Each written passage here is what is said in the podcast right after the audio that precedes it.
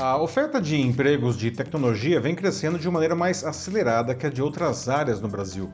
Até agosto desse ano, o setor cresceu 5,1% comparado ao fechamento de 2021, frente a 3,7% de todos os setores.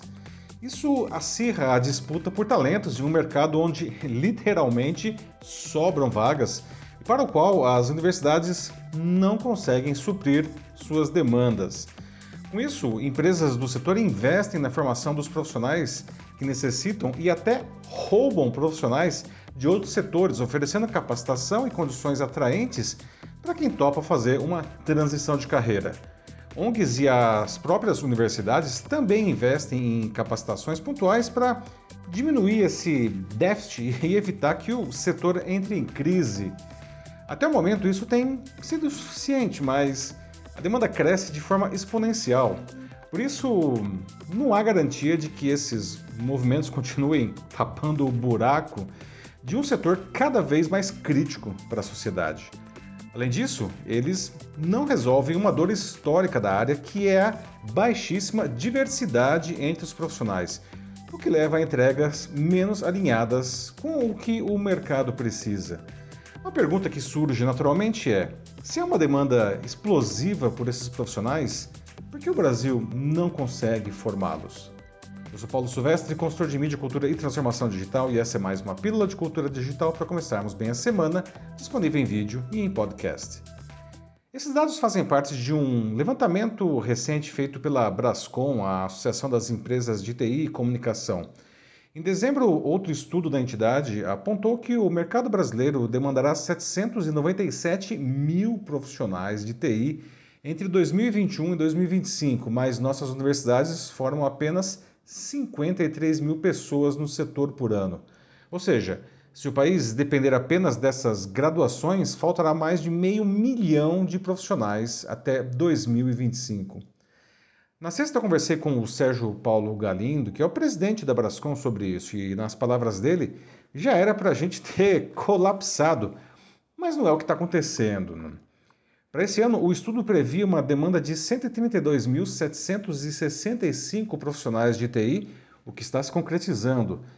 Só que, veja só, a demanda vem sendo atendida, segundo ele, por profissionais de outras áreas ou pessoas que estão em cursos superiores e fazem uma capacitação em programação, por exemplo, daí passam por um processo seletivo e pegam um estágio ou trabalho.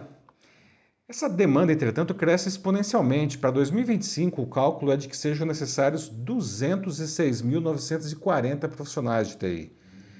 Para o Sérgio Paulo, a solução paliativa que está funcionando hoje pode não dar conta daqui a pouco. Então, segundo ele, abre aspas, a gente tem um dever de casa gigantesco para esse negócio não colapsar, fecha aspas. E não adianta ficar apenas tentando alargar a saída do funil, né? se na sua boca lá em cima não, ele capta poucas pessoas para o setor. Eu conversei também com o Gustavo Bodra, que é o CTO da Startse, e ele disse que, abre aspas, no ensino básico a gente incentiva pouco essa curiosidade pela ciência, pela engenharia, pela matemática, deixando de criar a vontade do adolescente de buscar uma faculdade nisso, fecha aspas. E segundo ele, se não há demanda, as universidades não criam mais cursos. Bom, se a digitalização de negócios e de nossas vidas já crescia de uma maneira rápida antes da pandemia, ela fez com que isso daí explodisse, não? É como se todas as empresas de repente passassem a ser também uma empresa de TI.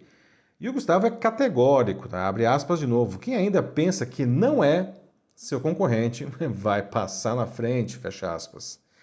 Outra pessoa com quem eu conversei foi a Fernanda Saraiva, que é diretora de RH da SAP Brasil, e ela explicou que houve esse boom e o mercado de tecnologia como um todo não conseguiu formar as pessoas na mesma velocidade. Ela acrescentou ainda outro fator para oferta insuficiente. Muitos jovens entram nas faculdades mas não concluem porque não conseguem pagar.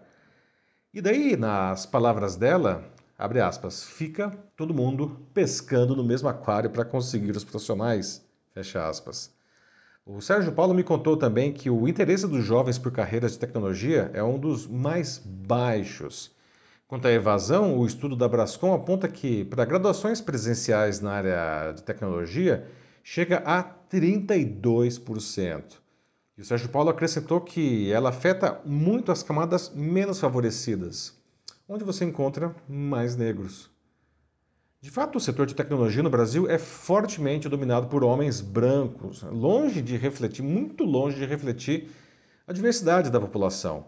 Segundo o Censo do Ensino Superior de 2019, realizado pelo INEP, ligado ao Ministério da Educação, as mulheres são maioria no ensino superior no Brasil, respondendo por 56,1%. Tá? Mas, se a gente considerar apenas as carreiras de tecnologia, essa porcentagem desaba para apenas 14,8%. Além disso, para cada estudante negro, há mais ou menos uns seis estudantes brancos. Eu conversei também com a Cecília Marshall, que é fundadora do projeto Ser Mulher em Tech, que incentiva meninas a escolher carreiras no setor.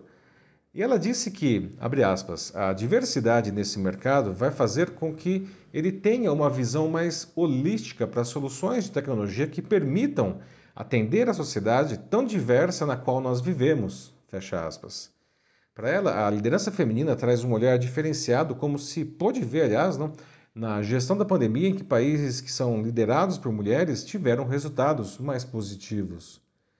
E de fato, para um setor que respira inovação, né, ter equipes em que todos são iguais né, tende a piorar o negócio. A Fernanda me disse que não tem forma melhor de inovar que trabalhar com diferentes pontos de vista. Nesse ponto, o Sérgio Paulo acrescentou que as habilidades para a tecnologia são equivalentes em todos os gêneros e raça. O predomínio de homens brancos no setor deriva, ah, portanto, de aspectos culturais e econômicos. Tá? Bom, todos eles afirmam que políticas públicas de ensino devem incentivar o gosto pela área entre os jovens e patrocinar a diversidade, mas as empresas têm um papel decisivo nesse processo. Elas devem não apenas apoiar as escolas e os professores, como também os estudantes. E isso pode ser feito com capacitações, bolsas de estudo uh, e iniciativas que mostrem aos jovens que matemática e ciências podem ser divertidas e têm o poder de mudar o mundo, mas isso tem que ser feito numa linguagem que eles entendam. Dentro de casa, as companhias precisam criar métricas de diversidade e promover modelos de liderança com mulheres e negros, né? porque eles servem para inspirar jovens desses grupos que pensam em abraçar essas carreiras. Bom, tudo isso forma um dilema enorme né? e complexo mas que precisa ser discutido em busca de uma solução. O mercado exige profissionais mais completos e todos os setores. Se de um lado profissionais de TI não podem mais fugir, por exemplo, de habilidades de comunicação, os de humanidades precisam aprender aspectos técnicos para se destacar. E essa é uma incrível oportunidade, pois a combinação desses recursos cria uma sociedade melhor, o que tem muito valor para quem deseja crescer no mercado. Né?